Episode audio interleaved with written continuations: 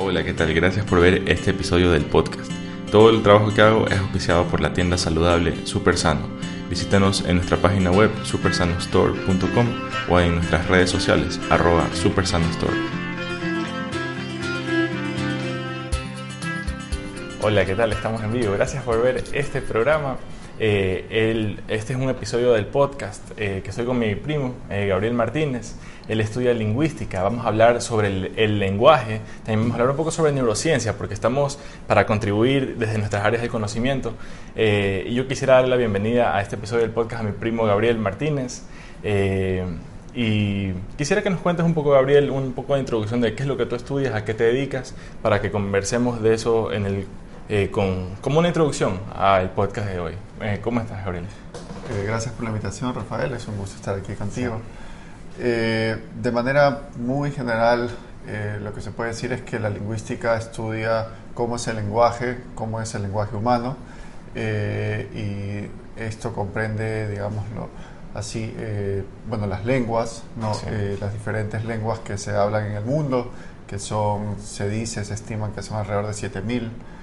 Eh, y eso eh, desde un punto de vista cognitivo. ¿no? Entonces, cognitivo. ¿Cómo sí. cognitivo? eh, la idea es que nosotros en, en- el cerebro tenemos alguna especie de, de- de mecanismos o incluso de, digámoslo así, órganos Sí. que posibilitan que nosotros como seres humanos seamos capaces de producir Producir. una lengua.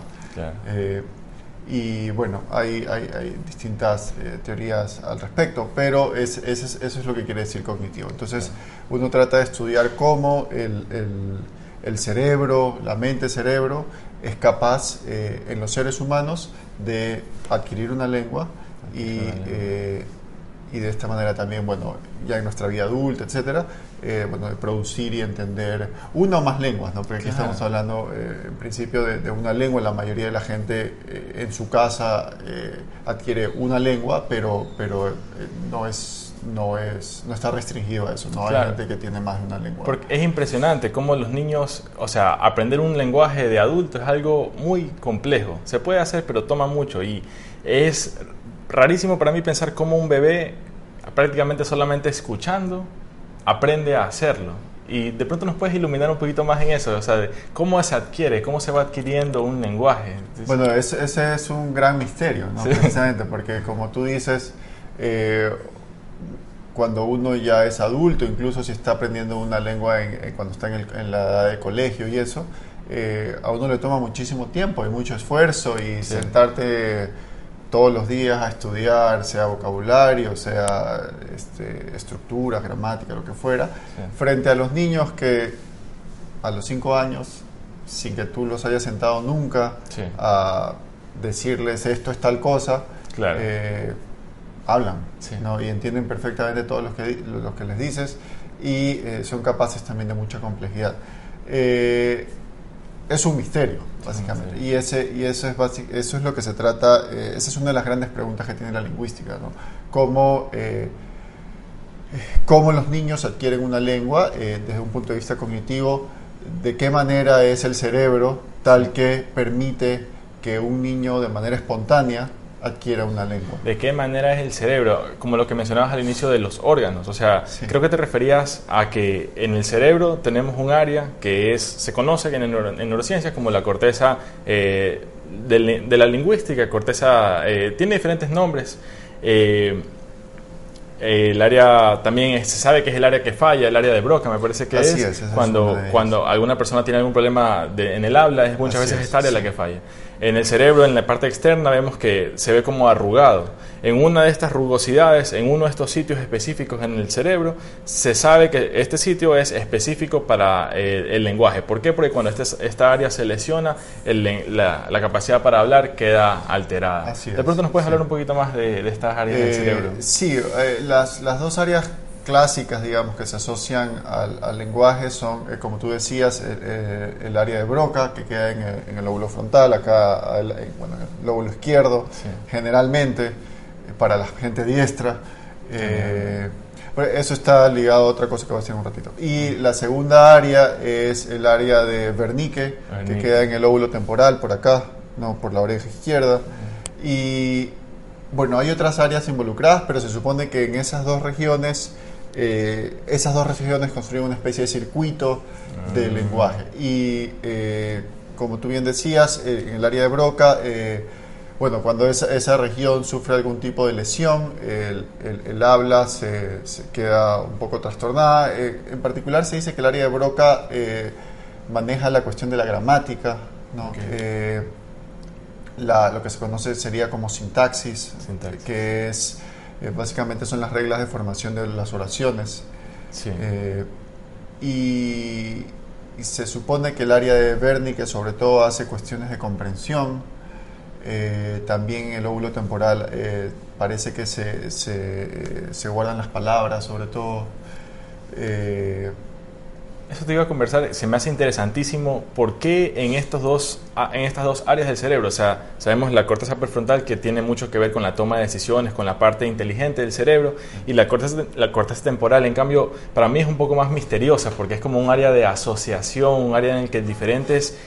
La, la- esta de aquí y la parietal también, o sea, todas estas áreas más eh, posteriores del cerebro ya son como que eh, es distinta, espe- especialmente estas dos que te menciono. ¿Nos puedes hablar un poco más, o sea, cómo es esta, por qué en estas dos áreas del cerebro, qué clase de interacciones o de circuitos o eh, qué clase de interacciones hacen que sea importante esta relación corteza de Wernicke, corteza de Broca en el cerebro? Bueno, eh, yo no sé si tengo una respuesta apropiada para tu pregunta, Sí. pero lo que sí te puedo decir Sí. es que en el área de Broca, eh, las reglas de formación de oraciones, la sintaxis, Sí. lo que hace precisamente es, es poner las piezas juntas, ¿no? Entonces, eh, eso se puede relacionar directamente con la formación de pensamiento complejo, eh, Claro. que es lo que...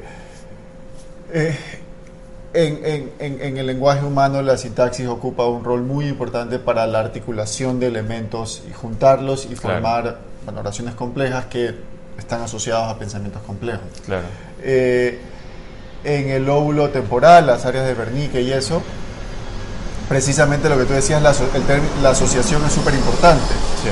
Eh, por ejemplo, las palabras son las palabras son asociación de distintos elementos, ¿no? Entonces, eh, tradicionalmente se dice que las palabras juntan eh, tres dimensiones. Eh, Sí. Los sonidos, ¿no? Una palabra está formada por sonidos, entonces tenemos una palabra como casa, en esa palabra se pueden identificar cuatro unidades sonoras, ¿no? K, A, S, A. Ok. De ahí también hay, hay- definitivamente hay un significado asociado a eso. Sí. Eh, la manera más, eh, digamos, intuitiva de entenderlo, aunque, aunque incorrecta, es una especie de imagen mental, ¿no? una casita, Sí. un objeto. Eh, y la tercera precisamente es la información más gramatical. Entonces, por ejemplo, uno puede tener información sobre cuál es la categoría gramatical de esa palabra. Claro. En el caso de casa sería un sustantivo. Eh, y la idea es que, es que cada palabra es la combinación de esos elementos. Claro. Y con esos elementos es que eh, esos son, esas son las piezas que eh, se van a articular de distinta manera para, eh, para formar oraciones y expresiones. eh, que se, y se necesitan las tres, ¿no? Pero tú necesitas, por ejemplo, la información de categoría gramatical para usar las reglas de combinación de las palabras Claro. en una oración pero necesitas también el significado, porque tú vas a poner significados uno al lado del otro. Entonces, si Claro. tú dices la casa grande, necesitas el significado de las unidades para eh, formar eh, una expresión más compleja que Claro. va a significar algo en particular. Claro. Eh, y necesitamos el sonido, porque eso es lo que, eso es lo que nu- nuestro, nuestro, por ejemplo, lo que vamos a escuchar con el oído. Claro. ¿no? Eh, y eso luego se va a transformar, en fin, para poder interpretar la expresión desde un punto de vista de qué reglas la componen esa frase, Claro. pero también el significado. Claro. Entonces, eh, bueno, y eso pasa en, en- en el óvulo temporal. ¿no? Es interesante. Es interesante cómo eh, las, o sea, yo me imagino cómo serán, yo me imagino estando pequeño dentro del cerebro de una persona que habla un idioma, que habla otro idioma y cómo, cómo serán las estructuras, pues, ¿verdad? Porque al final se sabe que cada cosa que tú comprendes son neuronas haciendo conexiones unas con Así las es. otras. Entonces imagínate la arquitectura del cerebro de una persona que habla mandarín, otra persona que habla español y son cosas similares porque en todos estos idiomas hay la palabra casa, hay diferentes, e incluso es. son similares también. Sí. Déjame, voy a hacer aquí un pequeño cambio. eh, vamos a hacer un, un pequeño, una pequeña pausa y vamos a seguir conversando de este tema. Yep.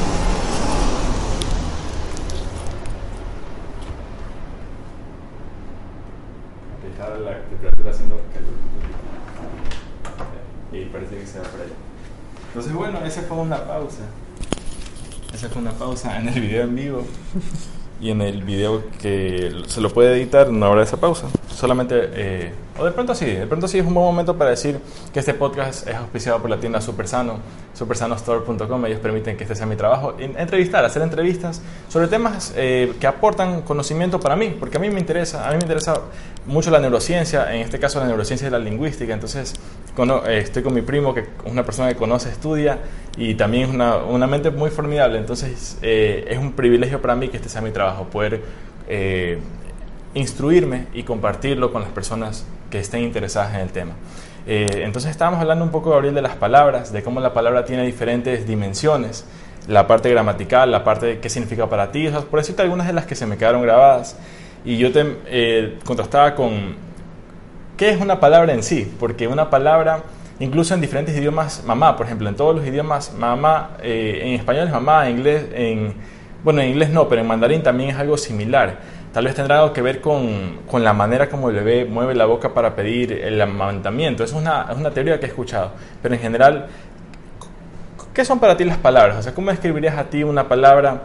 ¿Cómo describirías tú una palabra en el sentido de que es algo multidimensional y que está en un idioma, está en el otro? ¿Qué es? O sea, es una cosa que está en el éter, que los humanos aprendemos a identificar y comenzamos a llamarla de una manera. O sea, conversanos un poco sobre este. Eh, la, la, palabra es una noción muy intuitiva. Eh, nosotros como hablantes solemos ser capaces de identificar eh, unidades eh, de distinto tipo. ¿no? Eh, una de las nosotros de alguna manera somos conscientes de los sonidos de nuestras lenguas, por ejemplo. de la misma manera somos relativamente conscientes de qué cosa forma una unidad. en cuanto a palabras, en cuanto a combinación de sonidos, por, por, distintos por, distintas claves, ¿no? Por ejemplo, mm. entonces si uno dice eh, algo así como la casa, eh, hay, por ejemplo, un, patrón de acentuación. Eh, las lenguas normalmente, aunque hay diferencias en esto, incluyen un acento por unidad. Entonces, si uno dice la palabra casa, la palabra casa tiene un solo acento, ¿no? y ese, esta es una de las claves que le permite a un hablante saber allá esas dos sílabas deben formar una unidad. ¿Por qué? Porque eh, digamos que tú dices la casa grande, entonces tú tienes casa y grande, tienes dos acentos, eso probablemente quiere decir que hay dos unidades distintas. ¿no? Además tienes eh, cambios en, por ejemplo, si uno tiene la palabra casa, eh, parece que nuestros cerebros son capaces de mantener la frecuencia de, qué unidades siguen una a otra. Entonces, por ejemplo, si, mm, tú dices casa, entonces el hablante, los niños, de hecho, esto eh, hay, experimentos que, tratan sobre esto, eh, son capaces de identificar que esos dos sonidos a van juntos muchas veces y que los sonidos a también. Y que esas dos sílabas juntas también van unidas muchas veces. Entonces, esos, esas dos cuestiones, más por ejemplo el patrón acentual, te permite decir, ah, mira, eso es una unidad. Claro. ¿no? Eh, entonces, eh, ese, esa podría, ese podría ser un acercamiento a la noción de palabra desde el punto de vista eh, del sonido, ¿no? de las propiedades sonoras de, de, esta unidad. Claro. pero pero también es verdad que la noción de palabra es muy eh, es una noción difícil porque eh, porque en español por ejemplo nosotros tenemos eh, que las palabras cambian por, por tienen unas marcas al final las marcas tradicionalmente conocidas como género que se, se dice normalmente que terminan en o o a y que lo uno es género masculino el otro es género femenino eso funciona en general pero tiene muchas excepciones ¿no?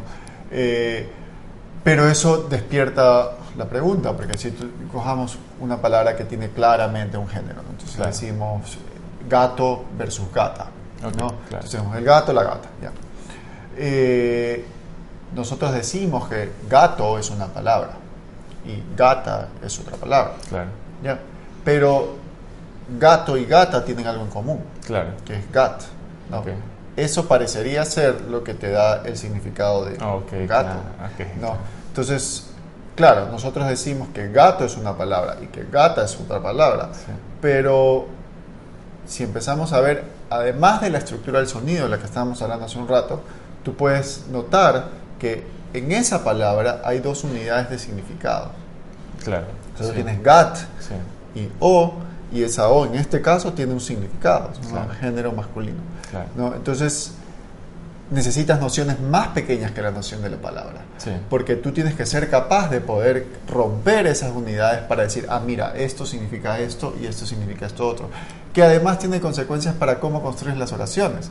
Porque si tú, no dices la gato, tú dices el gato. Entonces, esa O que forma una palabra con gato es crucial para saber cuál es el género del artículo que viene antes. Entonces, eh, eso se le llama concordancia tradicionalmente. Entonces, la pregunta es, bueno, necesito para, ¿será que necesito una unidad más pequeña? No, eh, eh, además de la palabra, que me permita tener ese tipo de, rupturas, de quiebres internos, digámoslo así. Entonces, por ese tipo de cosas uno se empieza a preguntar ya eh, más formalmente, es, bueno, ¿realmente necesitamos la noción de palabra? ¿O necesitamos una noción mm. más técnica que me permita romper esas unidades? Eh, y necesitas la interacción de varios niveles, y, eso sí ha hecho que la noción de palabra se cuestione muchas veces. Entonces, por ejemplo, veíamos tres dimensiones en la palabra, eh, el sonido, el significado, la categoría gramatical, por ejemplo, pero hay teorías que dicen que en realidad nunca, tú, nunca se forma una unidad como tal, sino que esas tres dimensiones mm. están en distintos lugares, digámoslo así, de, de tu gramática mental, ¿no? y se ponen en contacto en distintos momentos del procesamiento. Claro. No, entonces, eh, pero nuevamente, la intuición es, tienes esta unidad que está formada por estas dimensiones y luego tú al empezar a indagar más, dices, hmm, aquí hay algo que se necesita ir un poquito más allá. Sí, eh, es fascinante ver lo complejo que es el lenguaje y cómo nuestro cerebro hace eso sin pensarlo y de una manera súper veloz. Eh, tal vez me yo tal vez siento que me salté de una a lo de las palabras. No sé si de pronto tú quisieras abordar un tema antes como introductorio para... Eh, no sé si tú piensas que hay algún tema a continuación o un tema que debió haber sido abordado antes. Te pregunto eso. Eh, o si no, tengo otro que es el de las, los signos de puntuación, puntos y comas. Eso también se me hace interesante. ¿no? sí, hay un... bueno, hemos, hemos hablado un poco de tomando como base esta unidad intuitiva que sería la palabra y eso lo podemos dividir en sonidos en, y bueno y en morfemas que son este sería GAT más O son morfemas distintos. Eh, y de ahí hay otras cuestiones que quizás podemos hablar después cosas más en el sentido de cómo se forman las oraciones y cómo, cómo se construye el significado. Eh, pero dado que me quieres preguntar sobre los signos de puntuación y eso, hay algo que eh, es muy importante y que es muy importante, no necesariamente para, mejor dicho, es parte del ABC de un lingüista, que es un conocimiento que probablemente no se difunda con la con la necesidad con la que creo que se debería transmitir. Entonces, eh, cuando uno estudia lingüística, una de las primeras cosas que a uno le enseñan es que hay una distinción entre la noción de prescriptivismo y descriptivismo. Entonces, eh, que se los llama, digamos así, lingüística prescriptiva y lingüística descriptiva. Eh, nosotros, como eh, en, nuestra sociedad, estamos muy acostumbrados a la noción de lingüística prescriptiva. Eh, ¿Qué significa esto? Significa que a uno le dice, cuando uno escucha la palabra gramática, lo, lo, que uno suele, la asociación espontánea que uno tiene es con cosas como, ah, no se deben decir cosas como endenantes. Okay. Eh, o no se debe decir cosas como... Ahorita. Sí, como ahorita o como, no sé, Naiden o ah, cosas así. Eh, y esa no, eso no es lo que estudio en lingüista, primera cosa. Pero eh, hay una cosa que es muy útil, y no, sé si es útil, pero es importante saber, y es que esta noción de gramática, esta noción de lingüística prescriptiva, está cargada, está asociada con valoraciones de corte social. Sí, eh, claro que sí. Eh, o por ejemplo, con cuestiones de los sonidos, ¿no? Eh, arrastrar una R, decir R, ¿no? puede estar valorado negativamente en nuestra sociedad.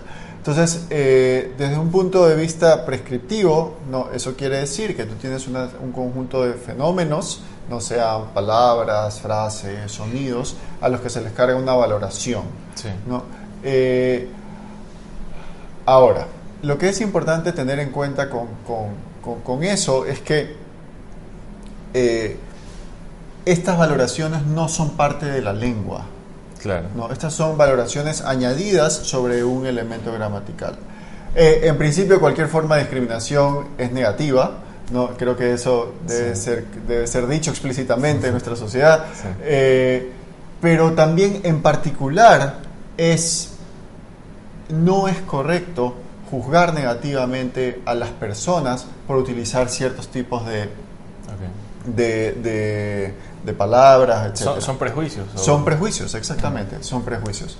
Eh, ¿Por qué es negativo un prejuicio? O sea, nada más para describirlo, porque tú te vas a evitar oportunidades que van a haber, porque tú tienes una idea de lo que tú crees que es esa persona, y por esa idea negativa tú vas a cortar cualquier forma de diplomacia y te vas a perder muchas cosas que podrían haber habido. O, otro, eh, pero ahora hay algo desde el punto de vista lingüístico, más científico, que se puede decir al respecto. Y es que cuando uno estudia lingüística, uno, y esto creo que también es, bastante obvio para los hablantes, es que las personas hablan de distintas maneras.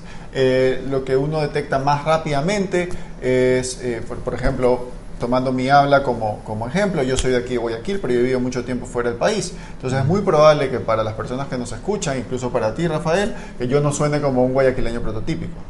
No. ¿Por qué? Porque, bueno, he vivido en otros lugares, me he puesto en contacto con otros hablantes y mi mi manera de hablar ha cambiado. En, este caso estamos hablando de los sonidos en particular. No. Ahora, pero esto es muy sencillo. Uno se va a Colombia y va a escuchar que los colombianos tienen un acento particular. No, uno se va a Argentina ¿no? y va a notar que los argentinos tienen un, habla particular. Bueno, eso pasa a todo nivel. Eso pasa no solo con cuestiones de regionales, ¿no? Eh, pasan dentro de nuestro país. ¿no? Entonces el habla de la costa es distinto del habla de la sierra. Pero también hay otros cortes que se pueden hacer. Entonces, eh, por género la gente habla distinto. Entonces hay, eh, hay palabras que, por ejemplo, solo las usan las mujeres y no los hombres. ¿no? Yo me acuerdo cuando vivía en Perú, una de estas palabras era la palabra regia. Entonces uno se le puede decir, estás regia, ¿no? y eso significa como te ves súper bien, una cuestión así. Y, pero esa palabra regia la usaban las mujeres solamente. Un hombre nunca utilizaría esa palabra. Entonces tenemos esos cortes por género también. Y también tenemos otros cortes por, por clase social, por grupos eh, socioeconómicos, etc. ¿no? Eh, ahora, la gramática prescriptiva es la que se suele enseñar en la escuela. Entonces a ti en la escuela te dicen explícitamente no utilices este tipo de expresiones. Claro. Lo que es importante recordar es que esa gramática prescriptiva está asociada con una manera de hablar que en realidad no es el habla nativa de nadie, que es lo que se llama la variedad estándar. Eh, la variedad estándar es la que estamos usando tú y yo ahorita. sí, es la que estamos usando tú y yo ahorita. Eh, o sea, es si el presidente de la República está dando un discurso, nosotros no esperamos que eh, el presidente de la República utilice una mala palabra por ejemplo. ¿Por qué? Porque en la variedad estándar, en la variedad oficial, con la que te enseñan las clases en la universidad, con la que escribes en el periódico, con la que escribes un artículo académico, en esa variedad, esas cuestiones, ese tipo de expresiones están marcadas. Claro. Pero es importante también tener en cuenta que elementos de esa variedad estándar son marcadas en el habla cotidiana. Entonces, por ejemplo, eh, el elemento de vocabulario de la variedad estándar para hablar de tu amigo es precisamente amigo. ¿No? Eh, pero nosotros sabemos que en el habla cotidiana esa palabra amigo se usa muy poco. ¿no? Eh, ah, utilizarías otras palabras, yo no sé. pana, eh, pana, por ejemplo, hay, hay, otras palabras en otros lados. Mi brother. En fin, sería muy raro que Rafael es mi amigo, entonces yo, en lugar, yo a Rafael no lo saludaría como, hola amigo, ¿cómo estás? Eso es absurdo. Claro, o algunas personas puede que, o sea, es absurdo bajo nuestra cultura o... Así es, no, porque en esta interacción más familiar, digámoslo así, eh, esa palabra de la variedad estándar es marcada, es inapropiada para ese contexto. Claro, ¿no? Eh, nuevamente, eh, no sé si disculpe. Sí, nuevamente, si yo te saludo, probablemente no te diga hola, ¿cómo estás? sino te diga qué fue. Claro. ¿No? ¿Por qué? Porque el hola, ¿cómo estás? es más marcado. Si te vas a una, una, una eh, reunión de trabajo, vas a decir probablemente buenas tardes, ¿cómo está? Pero si estás con tus amigos, no vas a utilizar Mm. esa expresión. Lo que quiero decir, Sí, para sí. terminar este punto, es que así como la variedad estándar es útil y es eh, valorada en ciertos contextos, en otros contextos es completamente inapropiada. Claro, ajá, ¿no? inapropiado. Y lo mismo sucede al revés. ¿no? Entonces, utilizar una de estas expresiones como, qué sé yo, ahorita, que es muy común en nuestra habla cotidiana, ¿no? Eh, es apropiada en el contexto de, oye, ¿qué hacemos esta tarde? Vamos al cine, ¿qué estás haciendo ahorita? Claro, No, es apropiada. No, en el otro contexto sería inapropiada. Claro. No, pero lo mismo pasa al revés. Y también supongo que tiene que ver con el juicio. O sea, tú decides en tu corteza prefrontal cuál palabra vas a usar en qué situación. si es Exactamente. adecuado, Y ¿no? En nosotros somos conscientes de eso. Probablemente no lo podamos verbalizar, Claro. pero nosotros sabemos exactamente cómo usarlo. No, por poner un último ejemplo, en una clase, por ejemplo, si un profesor utiliza una mala palabra, eso normalmente genera risa. ¿Por qué? Porque todos los presentes saben Mm. que en ese entorno utilizar una, pala- una mala palabra es algo marcado.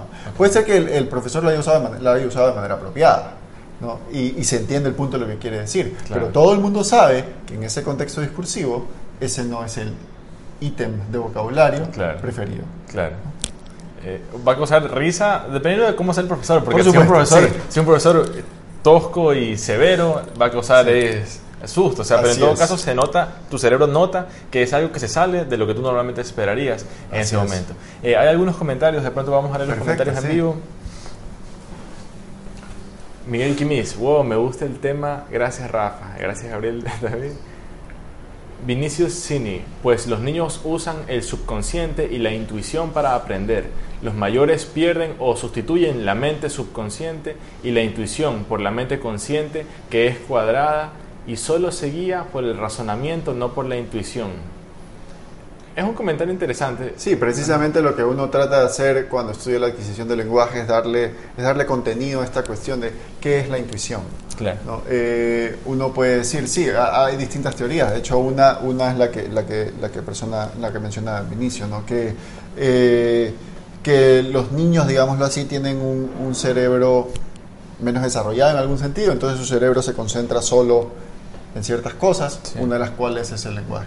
Pero precisamente eh, la idea es darle contenido a esto, ¿no? Entonces, eh, una de las cosas que, que uno se pregunta es cómo un niño con, con un, eh, que, que escucha en su entorno ciertas oraciones, ciertas expresiones, es capaz de terminar con una lengua tan compleja, porque lo que se escucha en el entorno normalmente no son oraciones completitas, con, Claro. eh, sino eh, siempre hay eh, falsos comienzos, eh, hay errores, ¿no? Eh, y no me refiero a errores de gramática descriptiva, sino a, por ejemplo, errores de concordancia, que uno está pensando, Claro. por ejemplo, uno empieza diciendo, No, mire, pero mira, es que, es que yo... Es que Sí. fui, pero- no, uno dice eh, el gato de al frente de la vecina y te quedaste pensando en otra cosa y caíste en la cuenta que eran dos. Y dices, el gato del frente de la vecina, eh, no sé, están en la terraza.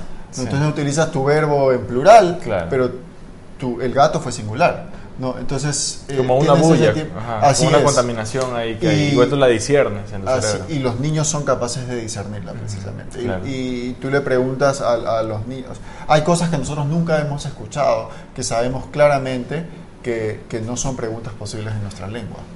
¿no? Eh, ¿Cómo? Por ejemplo, a ver, estos ejemplos son un poco complicados. Eh, a ver, un ejemplo muy sencillo es si yo les digo, no, el gato son bonitos.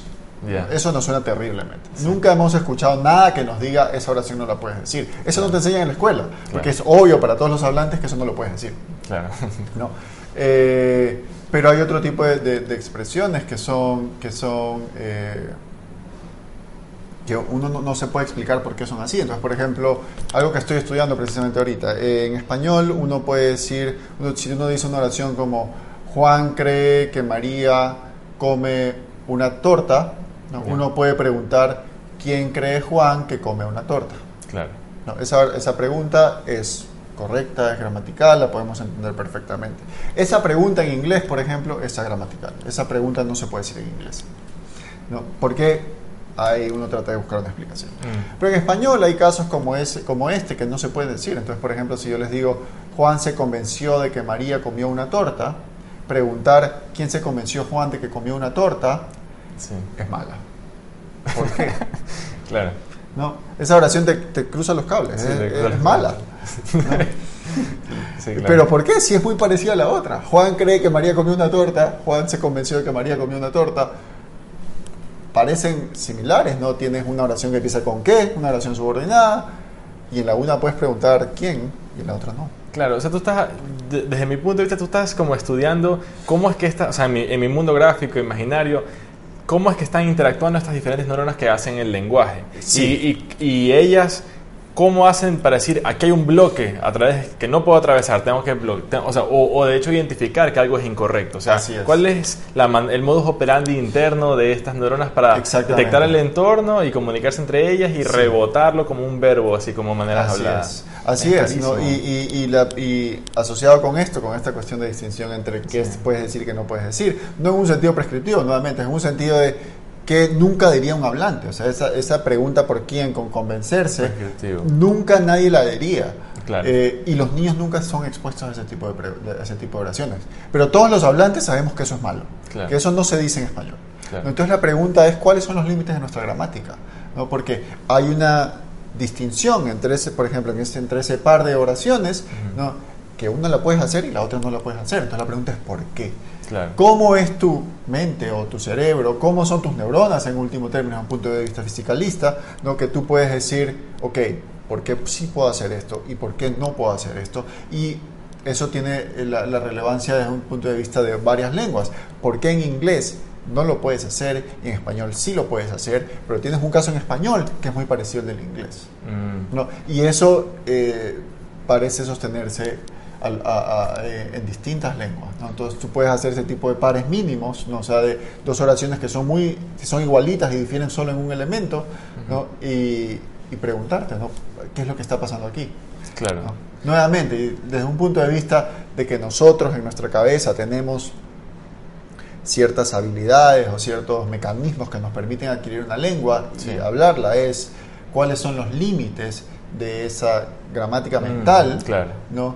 De tal manera que, por un lado, hay restricciones que son comunes a todas las lenguas, pero por otro lado, las lenguas parecen ser diferentes de maneras que lucen impredecibles, al claro. menos en la superficie. Claro que sí. Entonces- Como diferentes colores, eh, diferentes expresiones.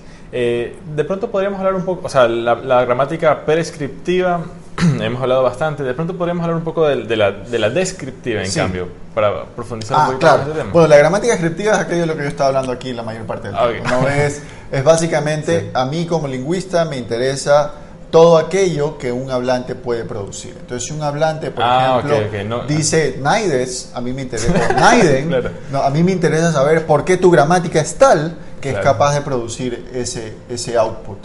¿no? Eh, entonces, la gramática descriptiva simplemente lo que hace es, ah, mira, la gente habla de esta manera, no, tomemos nota de eso y tratemos de predecir. Bueno, la gramática descriptiva solo tomemos nota de eso y veamos qué ocurre, Claro. ¿no? Desde el punto de vista del científico, del que hace teoría, es construyamos una teoría que predice ese comportamiento, Claro. ¿no? Es interesante. Eh, o sea, necesitas, yo creo que se- obviamente se necesita todo, pues, ¿verdad? La descriptiva sí para la gente que investigue y que vea la parte académica, y la prescriptiva también para que tengamos una noción de qué es correcto y qué no es correcto según el contexto. O sea, de cierta manera es, es un modo de ponernos de acuerdo y poder comunicarnos. Así es, y eso eh, precisamente la cuestión de la variedad estándar es una de las cuestiones que, Sí. eh, por ejemplo, el, el- el español, el castellano, eh, como se dice en otros lados, eh, es una lengua hablada por eh, alrededor de 450 millones de personas en todo el mundo. Y, y parte de- del hecho de que se mantenga así es porque tenemos una variedad estándar que permite superar todas estas diferencias regionales y hay, hay un nivel ¿no? de nuestra habla castellana en la que todos podemos comunicarnos Sí. sin mayores dificultades. ¿no? Eh, eso es lo que permite que uno se vaya a, a cualquier lugar de Latinoamérica o a España ¿no? y, y pueda hablar su lengua y que a uno lo entiendan. Eh, en general, lo- los, los castellanos, los, los distintos españoles que salen en distintos lugares, eh, son comunes eh, en, en una gran proporción, pero sin duda hay diferencias, ¿no? Y, saber eh, el estándar precisamente es una manera de hacer que la lengua cambie un poco menos. ¿no? Eh, un poco tratar de detener el cambio lingüístico, cosa que puedes tener esta comunidad hispanohablante que es, que es muy grande. Eso te quería preguntar, siempre se escucha que, ah, que todas las lenguas nuestras como el inglés, que sí que vienen del latín. ¿Nos puedes hablar un poco de la genealogía del lenguaje del español? Y eso que siempre se escucha, pero de pronto nos puedes explicar un poco más. Hay, hay una cuestión que es básica eh, y es que las lenguas cambian. Eso es inevitable. ¿no? Ustedes probablemente hayan escuchado alguna vez en sus vidas que, eh, que hubo una edad de oro del español, ¿no? Eh, bueno, básicamente la época del Quijote. ¿no? Eh, y si ustedes abren Don Quijote de la Mancha y empiezan a leer, notarán que, que la lengua que se utiliza ahí es bastante distinta a la que usamos nosotros. Hay cosas que no se entienden, hay incluso palabras que, que, lucen como palabras que nosotros conocemos, pero que significan otra cosa. Pero eh, las lenguas siempre cambian, eso es inevitable, eso es lo que siempre ocurre. O sea, las nuevas generaciones siempre innovan y, entonces las lenguas van cambiando. Ahora, eh, y eso es normal. Entonces, con el paso del tiempo, eh, nuevamente las lenguas van a ir cambiando más y más. Entonces, en el caso de, de las lenguas como, como el español, el ancestro ¿no? es, el, es el latín. Ahora, si uno se va más atrás, nos va a encontrar que el, que el español y el inglés, por ejemplo, tienen ancestros, ancestros comunes. Ahí cortamos un poco. Gajes del oficio. El avión. El avión. Eh, si, si, te vas más allá del latín, o sea, si sigues yendo hacia atrás en la historia, llegas a, a una lengua reconstruida que se llama el proto-indoeuropeo proto-indoeuropeo. Sí, eh, porque parece que la gran familia lingüística de, de donde viene el español es eh, un circuito lingüístico que empieza en la India, que se extendió por Europa y bueno, que luego llegó a América con, con la conquista. ¿no? Entonces, eh, lenguas que parecen muy diferentes en la superficie, por ejemplo, el español y el, qué sé yo, el sueco, ¿no? tienen un ancestro común allá en, en el europeo. Eh, ahora, en el caso específico del español, el español pertenece a un grupo de lenguas que se llaman las lenguas romances, ¿no? entre las cuales bueno, están el español, el portugués de Brasil, que es distinto al portugués de Portugal, mm. no son, se las consideran lenguas distintas por si acaso. En España tenemos una serie de lenguas romances, entonces tenemos bueno, el castellano, que es la variedad del español, eh, eh, pero también tenemos otras cosas como el valenciano, el catalán, que son similares, tenemos el gallego, el aragonés, eh, el asturiano, en fin, hay otros. ¿no? Ahí te vas a Francia, entonces tienes el, bueno, el francés de Francia, el francés parisino, que es distinto del francés de las regiones, tienes el occitano, que es una lengua que se habla al sur de Francia, y bueno, ahí tenemos en Italia, en eh, se dice que los italianos hablan italiano, pero eso, esa es la variedad estándar. Los dialectos italianos son muy distintos entre sí. De hecho, un hablante del sur no se va a entender como un hablante del norte. ¿no? Eh, pero todos hablan esta lengua estándar. Eh, y en fin, tienes el romano, el reto romano, eh, a mí se me hace interesantísimo para alguien desde un punto de vista externo. O sea, incluso este programa quiero que sirva para que darnos cuenta que hay varias áreas de conocimiento que tú tal vez ni te, uno ni se imagina. Y un joven de 15 años tal vez ni se imagina que le interesa la lingüística hasta que ve en el podcast descubrir que me es interesante. Y no necesariamente esto, pero en general diversas cosas que van llamando tu interés y eso es algo bueno, es algo positivo, es algo que te mantiene enganchado con la vida eh, desde un punto de vista de mantenerte activo, de mantenerte enfocado en lo que tú quieres, en, ir, en seguir creciendo.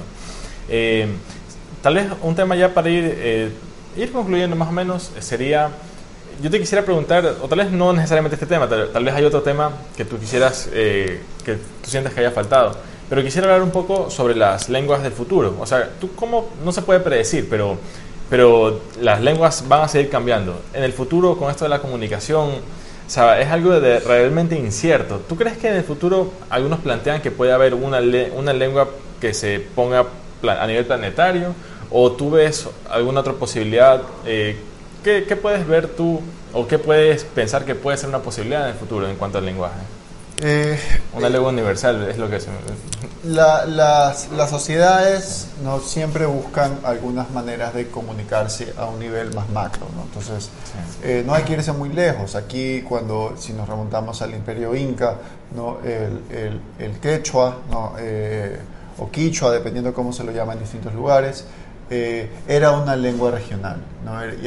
una lengua que se llama lengua franca. ¿no? entonces las distintas comunidades que hablan distintas lenguas siempre van a, buscar una lengua que, que, funcione a este nivel, que permita en relaciones a mayor escala. Ahora, eh, entonces eso ha pasado aquí con, con, el quechua, por ejemplo, pero pasó en Europa eh, con el latín en su momento, eh, luego con el francés, en Europa el siglo XVIII, etcétera, y ahora que estamos con, con el inglés. ¿no? Así que ese es un movimiento normal. ¿no? Ah, ahora, eh, eso, bueno, que, se, digamos que las lenguas dejen de, existir porque exista una sola lengua, eh, la verdad es que me parece que sería poco probable. ¿no? Eh, lo que siempre va a existir es siempre tener una lengua, una lengua franca. ¿no?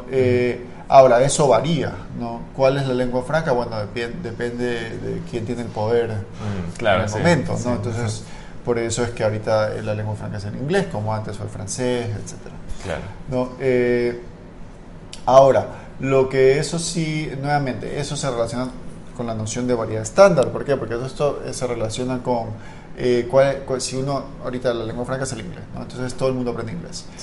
Eh, todo el mundo aprende la variedad estándar del inglés. Sí. y los hablantes nativos de inglés aprenden también en la escuela, así como nosotros aprendimos español estándar, digamos así, ellos aprenden inglés estándar. Y esa es la lengua, la lengua franca. Pero eso nuevamente no va a hacer que, el, eso detiene un poco que el inglés cambie mucho, pero así como en el español hay mucha variación, en el inglés también la hay. Entonces, si cualquiera de nosotros que se va de viaje a, no sé, si uno ha aprendido el inglés de Estados Unidos, ¿no? incluso en Estados Unidos hay, hay hablas eh, que mm. suenan un poco diferente a lo que escuchamos en la variedad estándar, entonces el inglés sureño suele ser incluso difícil, los, los mismos hablantes nativos de inglés tienen que adaptarse a esa manera de hablar. O el irlandés, o, el inglés de Irlanda, o el inglés de, de, Escocia. ¿no? Todos estos se llaman inglés, ¿no? y hay, hay, hay variación ¿no? sistemática, ¿no? que se pronuncian las vocales de cierta manera, de otra manera, etc. ¿no? Eh, pero nuevamente, el que haya una, una, una lengua franca no significa que la variación regional vaya a dejar de existir. Claro, no, eso sí me parece más lógico, o sea, más lógico de lo que yo te planteaba así. Eh, eh, me parece súper interesante. No sé si hay algún tema que sientas que haya quedado que quisieras mencionar o eh, en cuanto a lo que hemos conversado. No sé si es que hay algún tema o eh, si no, voy a conversar sobre. Gracias, mi primo, por estar aquí en el podcast porque me parece interesante tratar todos estos temas. O sea, los podcasts que estoy haciendo es algo muy variado. la otra, el otro día tuve una entrevista con un doctor sobre metodología de la investigación eh, entonces sí va mucho por temas médicos, pero en general lo que quiero es que los podcasts sean una fuente de difusión de ideas eh, y eh, proporcionadas por parte de personas que han estudiado, que se han preparado para poder compartir. Entonces sirve a todos. yo creo que a mí me sirve muchísimo porque es una clase particular prácticamente, esa es la verdad, porque estoy haciendo las preguntas que yo considero que yo quisiera aprender y a la vez personas que están interesadas en el tema pueden verlo mediante internet. Yo quisiera agradecerte mucho, Gabriel, eh, por tu presencia y, no sé, algunas palabras finales para irnos despidiendo de la, de la audiencia del podcast. Eh, no, muchas gracias por, por escucharnos, eh, muchas gracias a Rafael por la invitación. una de las cosas que a mí me... Bueno, yo estudio lingüística, ahorita estoy haciendo un doctorado, es que yo descubrí que era la lingüística cuando tenía 21 años, sí. ¿no? muy tarde. sí, ves. Y, y, nada, e, es, eh, es, muy interesante poder conocer un poco más sobre la lengua y, y bueno, y, está de más decir que si hay alguna persona interesada en contactarse conmigo, que se sientan libres de hacerlo. Eh, hasta donde yo sé, aquí en el Ecuador no hay, no hay, no hay mucha presencia sobre qué hacer lingüístico, ¿no?